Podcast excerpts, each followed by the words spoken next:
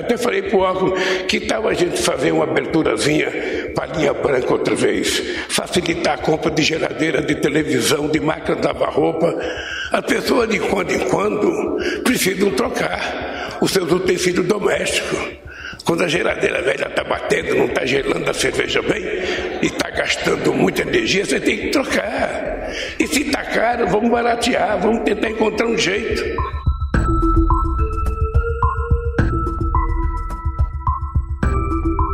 Nesta semana, o presidente Lula sugeriu a volta dos subsídios para estimular o consumo de produtos da chamada linha branca, que engloba geladeiras, lava-roupas, entre outros eletrodomésticos. Ainda durante o processo de votação da medida provisória que retomou o programa Minha Casa Minha Vida, o setor tentou emplacar a disponibilização, custeada pelo governo, de eletrodomésticos para os beneficiários da faixa 1 do programa. O setor argumenta agora que os novos produtos lançados pela indústria têm maior eficiência energética, por isso seria importante favorecer a substituição. Ou seja, como hoje existem produtos que reduzem o uso da energia e da água, eles entrariam em uma espécie de subsídio ambiental.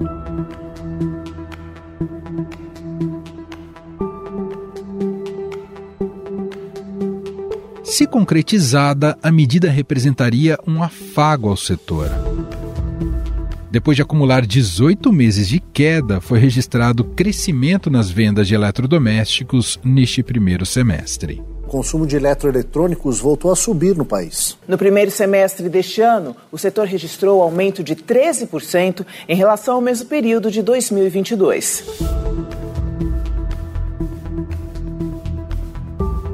Conforme o levantamento da Eletros, que monitora os indicadores de comercialização da indústria para o varejo, foram vendidas 44 milhões de unidades nos seis primeiros meses de 2023. Ainda assim, o nível de atividade industrial do setor de eletroeletrônicos ficou abaixo do registrado no mesmo período de 2019, em que foram comercializados 47 milhões de unidades de produtos pelo setor. Caso o programa de subsídios de eletrodomésticos prospere, o Brasil deve observar uma invasão chinesa no setor. Parceria sino-brasileira abre um novo leque de oportunidades para os dois países de dimensões continentais. Os produtos chineses ganham a confiança do mercado brasileiro e a cada dia conquistam novos consumidores. As gigantes chinesas como Gree, Midea, Hisense e TCL preparam uma ofensiva no mercado brasileiro, avaliado como de grande potencial de consumo para itens das linhas branca e marrom. Os anos 90 viram o crescimento das japonesas. Na década seguinte foi a vez das sul-coreanas, que hoje lideram diversos segmentos de produtos no mercado nacional. A partir de 2020, foram as chinesas que começaram a ganhar força no mercado doméstico.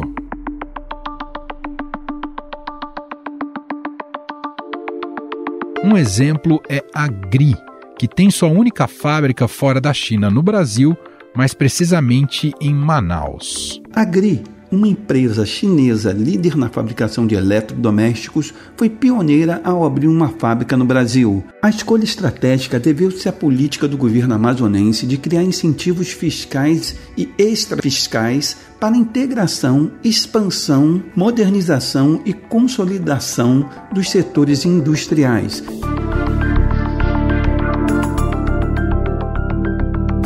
Fábrica emprega 1.500 pessoas, tem capacidade para produzir um milhão de aparelhos de ar-condicionado por ano.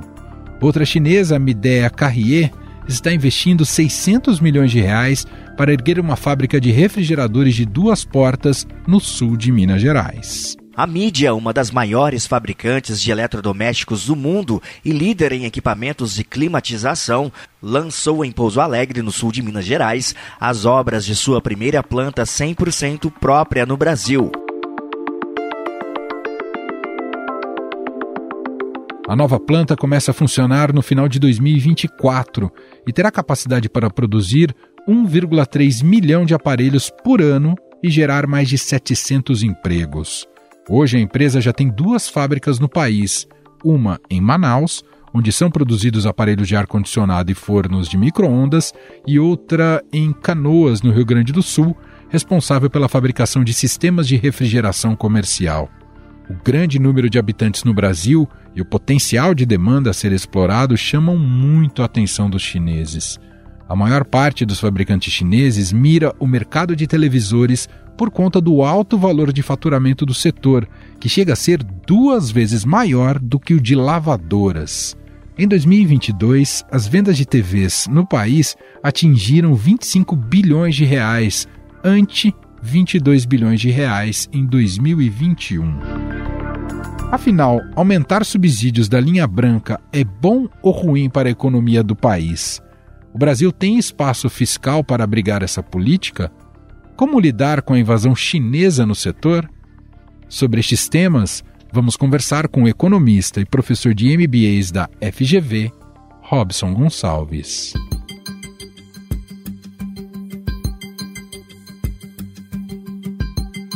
Para a gente analisar a possibilidade do governo implementar mais um programa de subsídio e crédito, e agora voltado para a linha branca, nós convidamos aqui para uma conversa Robson Gonçalves, economista, professor de MBAs da FGV. Olá, professor, tudo bem? Seja bem-vindo por aqui. Obrigado, olá a todos. Professor, depois de incentivos à indústria automotiva, o governo estuda agora a reedição de um programa de incentivos à compra de eletrodomésticos da linha branca. No segundo mandato, no seu segundo mandato, o presidente Lula já tinha feito algo parecido, reduzindo ou zerando o IPI. O próprio setor de eletrodomésticos agora já está falando também na estruturação de um plano, mas sob o argumento da necessidade de substituição dos itens para se buscar uma maior eficiência energética. Eu imagino, professor, que não há saída mágica para isso que não seja por meio da redução de impostos. E eu queria começar te perguntando: o Brasil tem espaço fiscal para isso e faz sentido adotar agora uma política como essa? O PIB esse ano ele está é, surpreendendo positivamente. As expectativas coletadas pelo Boletim Focus, por exemplo, elas estão sendo majoradas praticamente semana a semana. Eu acredito que o espaço fiscal que o governo está buscando, e de fato deve haver, é em função uh, desse crescimento, que deve ser de mais de 2% esse ano do PIB. No início do ano se imaginava que seria menos do que 1% e a consequente a elevação na arrecadação tributária. Não fosse isso, eu acredito que não se estaria pensando em nenhum tipo de incentivo com renúncia fiscal. Outra face dessa moeda, professor, é o próprio crédito, né? a disponibilidade de crédito para a população num cenário com o brasileiro já muito endividado. Isso não pode ser um complicador a longo prazo? Pode, com certeza, mas o governo também atuou no sentido de tentar recuperar a capacidade de endividamento das famílias, principalmente as famílias mais pobres. Ah, o programa do governo chamado Desenrola, ele visa permitir ou facilitar que as famílias de mais baixa renda, que às vezes têm dívidas relativamente pequenas né, no, no, cartão de crédito ou num carnê de crediário que esteja atrasado, etc., mas que eh, freia e limita a sua capacidade de realizar novas operações de crédito. Então, é, a gente não pode ver essas medidas de forma isolada. Existe também essa preocupação, sim, é, de excesso de endividamento e o desenrola é uma resposta a isso. E como é que o senhor analisa uma certa seletividade de onde apostar em concessão de benefícios para estímulo econômico? A gente falou agora do setor automotivo, agora a possibilidade da linha branca, porque alguns setores sim, outros não, e se isso do ponto de vista de política macro, se não, isso não é negativo? Ficar mexendo em regras, regras sejam elas regras tributárias, sejam elas regras uh, regime de metas de inflação, seja o que for, ficar mexendo toda hora em regras é sempre ruim. Como anistia fiscal, uh, todo mundo fica esperando a próxima, né? Então eu não sou favorável a esse tipo de, de política e eu acho que ela não se sustenta no longo prazo. Então, existe uma, uma justificativa econômica, técnica, e existe uma justificativa política. Uh, eu vou analisar muito mais a justificativa econômica porque eu sou economista. Ah, o governo está olhando para cadeias longas. Então, quando você estimula a automobilística, por exemplo, ela acaba arrastando consigo a indústria de autopeças, ela acaba arrastando consigo a indústria de semicondutores, tintas automotivas, vidro e por aí vai. Seguro. Ah, ah e, e, depois o pós-compra, né, o seguro, sim. etc. Com certeza, sim. O setor de linha branca ele tem, de certa forma, essa capilaridade também principalmente para trás, né, nos setores que são demandados pelo setor de eletrodomésticos. Essa seria a justificativa técnica. a justificativa política é o seguinte: o dólar caiu abaixo de cinco reais e a classe média voltou a ir para Disney. Olha que coisa boa. Só não está indo mais para Disney porque tirar o visto americano está complicado. né? E poucas coisas deixam a classe média mais feliz do que ir para Disney e comprar carro novo. Só que esse é um governo que foi eleito com um discurso e um compromisso é, respeitáveis com os mais pobres. Então, acho que alguém colocou a mão na consciência no governo e disse: Poxa vida, ah, enquanto isso, lá na zona leste de São Paulo, lá na Baixada Fluminense, as pessoas estão ah, olhando e dizendo: Poxa, eu não tenho dinheiro para comprar carro. Ah, mas se eu pudesse trocar minha geladeira, seria legal. Se eu pudesse comprar uma televisão melhor, seria legal. Então, eu acredito que é, é mais um elemento nessa costura econômico-política de conseguir ainda mais apoio nesse primeiro ano. Uhum. em que medida o governo precisa se prevenir de algo que aconteceu no governo Dilma Rousseff, quando se perdeu um pouco o controle sobre essa política de concessão de estímulos fiscais e a gente sabe de onde isso acabou desembocando, né, com aquele déficit enorme para o Brasil. Ah, há um risco do, do governo estar tá cavando um buraco logo mais à frente, professor? Esse risco existe, mas a, a postura do ministro da Fazenda atual é muito diferente da postura do Manteiga lá atrás, né? Uh, haja vista que o, o Haddad, por exemplo, tem uma relação muito respeitosa e muito técnica com o presidente do Banco Central, Campos Neto, que é muito criticado pelo presidente da República. Uh, mas na relação ministro da Fazenda, uh, presidente do Banco Central, existe ali um respeito e uma cordialidade, por exemplo. O ministro Manteiga, na época do governo Dilma, falava de nova matriz de política econômica que eu até hoje não entendi o que seria. E o ministro Haddad não tem esses, esses pendores assim. Uh, muito heterodoxos e, e, inconsistentes, a palavra correta seria essa. Então eu não, não vejo esse risco, não. Por outro lado, tem uma reforma tributária que está sendo aprovada. E a, a, a, possibilidade de conceder incentivos, depois que a gente fizer toda a transição, ela vai ser muito, muito reduzida. Então, meio que é um agora ou nunca, sabe? Uhum. Vamos estimular a economia com benefícios fiscais, porque esse, esse mundo vai acabar. E, por fim, no governo Dilma se tentava conter alta de preços com redução de, de IPI, por exemplo, o que é outra inconsistência, né? e não há nada nesse sentido agora, nesse governo. A lógica apresentada pelo setor de uma necessidade de substituição buscando maior eficiência energética é marketing ou é um bom argumento, professor? Se for marketing, é um marketing de boa qualidade. De fato, uh, os equipamentos antigos têm uma eficiência energética baixa e está na agenda do próprio Ministério da Fazenda essa questão ambiental que passa também por aspectos uh, energéticos. Então, um marketing de má qualidade é aquele que diz que não é bem assim. Né? Um marketing de boa qualidade é aquele que uh, enfatiza vantagens e, e méritos reais. Então, pode ser marketing mas eu acho que é um marketing de boa qualidade. Bom, claro que a gente não pode ignorar uma questão de fundo, que é um problema crônico do Brasil de conseguir alavancar o setor industrial do país. A gente está falando aqui de um setor específico, mas da indústria como um todo no país. Por que tem sido tão difícil com que uh, o setor industrial se desenvolva como a gente observa no agronegócio, professor? Essa pergunta, é, ela parece fácil e, e, tudo que parece muito fácil em economia, na verdade, esconde complexidades. Né? Desculpa te fazer uma pergunta de simpósio. Ah, não, não, não, não, não. Porque é, tudo se resume a uma palavra só, que é produtividade. Então, uhum. eu poderia dizer para você, ó, produtividade. Vamos para a próxima pergunta. Ah, o agronegócio tem um elevado nível de produtividade, primeiro pelos seus méritos de ter se modernizado. Ah, o agronegócio brasileiro é cada vez mais demandante de serviços, por exemplo as nossas escolas eh, de agronomia, eh, veterinária e gestão do agronegócio são as escolas respeitáveis, mas eh, aqui em se plantando tudo dá, isso está na certidão de nascimento do Brasil, né? Uhum. Então a gente tem sol, terras aráveis, né, terras cultiváveis, uh, chuva, embora a gente esteja no contexto de mudança climática a indústria não conseguiu uh, manter-se no estado da arte da produtividade mundial. E não conseguiu por vários motivos. Por exemplo, nós temos uma grande evasão de cérebros no Brasil. Os jovens razoavelmente bem-sucedidos, né, com, com, com, mais oportunidades na vida, uh, sempre projetam de ir embora e não voltam. Eu conheço alguns.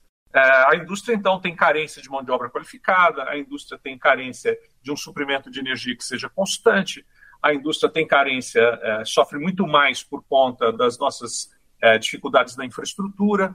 E isso me leva a uma questão muito importante, quer dizer, você tentar estimular a indústria com benefício fiscal é tentar fazer aquele Fusca velho pegar no tranco.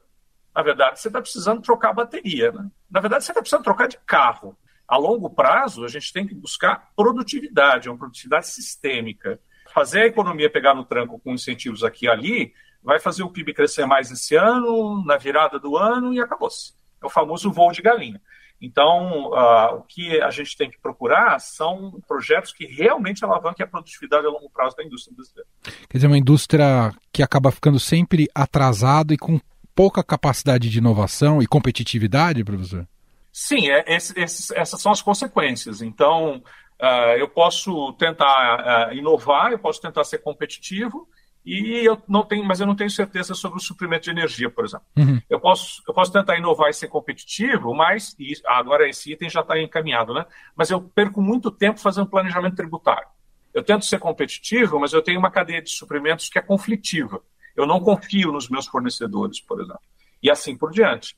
Então, a, a indústria carece muito mais desses elementos. Ah, e o agronegócio também sofre boa parte dos efeitos negativos que eu estou mencionando, mas a partir de uma dotação de recursos naturais é, bastante vantajosa. Uhum. Bom, enquanto a gente discute né, e fala sobre essa possibilidade de incentivos à, à linha branca, as grandes empresas chinesas estão já se organizando, mirando o mercado brasileiro para entrar de maneira robusta aqui no nosso no nosso mercado. Eu queria te perguntar como é que essa chegada dessas empresas chinesas mexe com a dinâmica desse setor né, de eletrodomésticos. É, a, o mundo está vivendo um processo de reindustrialização, na verdade. Né? Então, a ideia antes era que tudo seria produzido na China, na Índia, dependendo do, do, do item, até na Rússia, e a gente produziria aquilo que a gente tem vantagem comparativa e importaria deles todo o resto. E a, a guerra na Ucrânia e, e a pandemia de Covid mostraram que a gente precisa ter produção local. A gente não pode confiar demais nos fluxos internacionais. Bom, o capital chinês rapidamente percebeu isso e falou: ok, então eu produzo aí. a questão é que a gente precisa de uma regulação que seja uma regulação que esteja atenta a níveis de qualidade, por exemplo, que esteja atenta à famosa agenda ESG, que esteja atenta a direitos do consumidor, que esteja atenta a políticas inclusivas. É, a cultura chinesa não é muito pródiga em nada disso. Então, eu acho que toda empresa que quer operar no Brasil deve ser bem-vinda. Porém, eles trazem uma cultura que é uma cultura de utilização de mão de obra extremamente barata e muito pouco respeito a, ao meio ambiente. Uhum. É, esses elementos é que são realmente preocupantes para nós e a gente precisa de uma regulação mais rígida para receber empresas que têm, infelizmente, não é nenhum preconceito, infelizmente tem esse histórico no mundo. Quer dizer, o que, o que a gente pode ter, se isso não bem conduzido, é um desequilíbrio no setor. Com certeza. Nós temos a experiência, por exemplo, da mineração na África. Algumas mineradoras chinesas ah, entraram na África e, e deixaram um passivo ambiental gigantesco. E no Brasil a gente precisa, por exemplo, de políticas inclusivas é, em, em, todo lugar. Igualdade de salário entre homens e mulheres, por exemplo, a, é, a ausência de discriminação relativa a opções de gênero e por aí vai.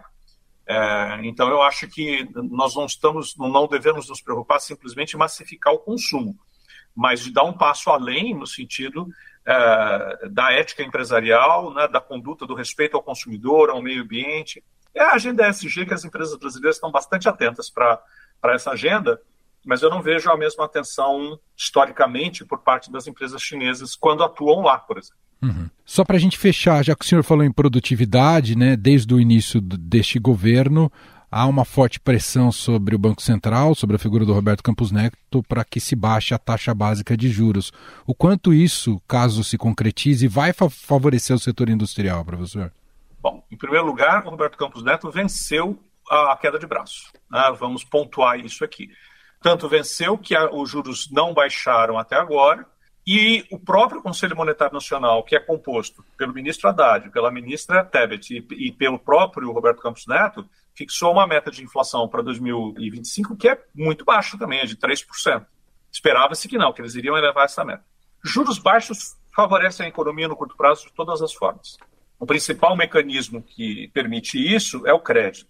Ah, mas a maioria das pessoas no Brasil não sabe o que é taxa de juros, é, não sabe usar uma HP2C. É verdade.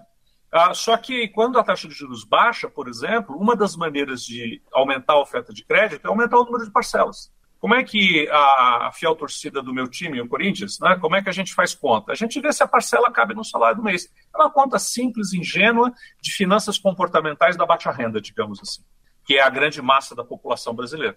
Quando a taxa de juros cai, o apetite por concessão de crédito dos bancos aumenta, uh, eles estão ganhando menos com os títulos públicos, vão querer ganhar mais com o crédito. E, dentre várias uh, medidas, o setor financeiro acaba aumentando o número de parcelas, reduzindo a parcela mensal. Uh, isso está no horizonte, os bancos já estão antecipando isso. Uhum. A deflação que houve no IPCA recentemente reforça isso. E isso é, é, mais demanda na veia, inclusive da, da linha branca, inclusive dos automóveis. Então, em tese, todos são beneficiados, se seguirmos nesse rumo. Sim, em tese, todos são beneficiados, desde que a inflação esteja sob controle Perfeito. e permita essa queda de juros. Baixar juros por baixar com a inflação em alta é fazer populismo monetário. E a gente já viu, até o plano real a gente viveu isso, isso não dá muito certo. Perfeito. Muito bem, nós ouvimos aqui Robson Gonçalves, economista, professor de MBAs da FGV. Professor, muito obrigado pela entrevista e até uma próxima. Eu que agradeço. Até.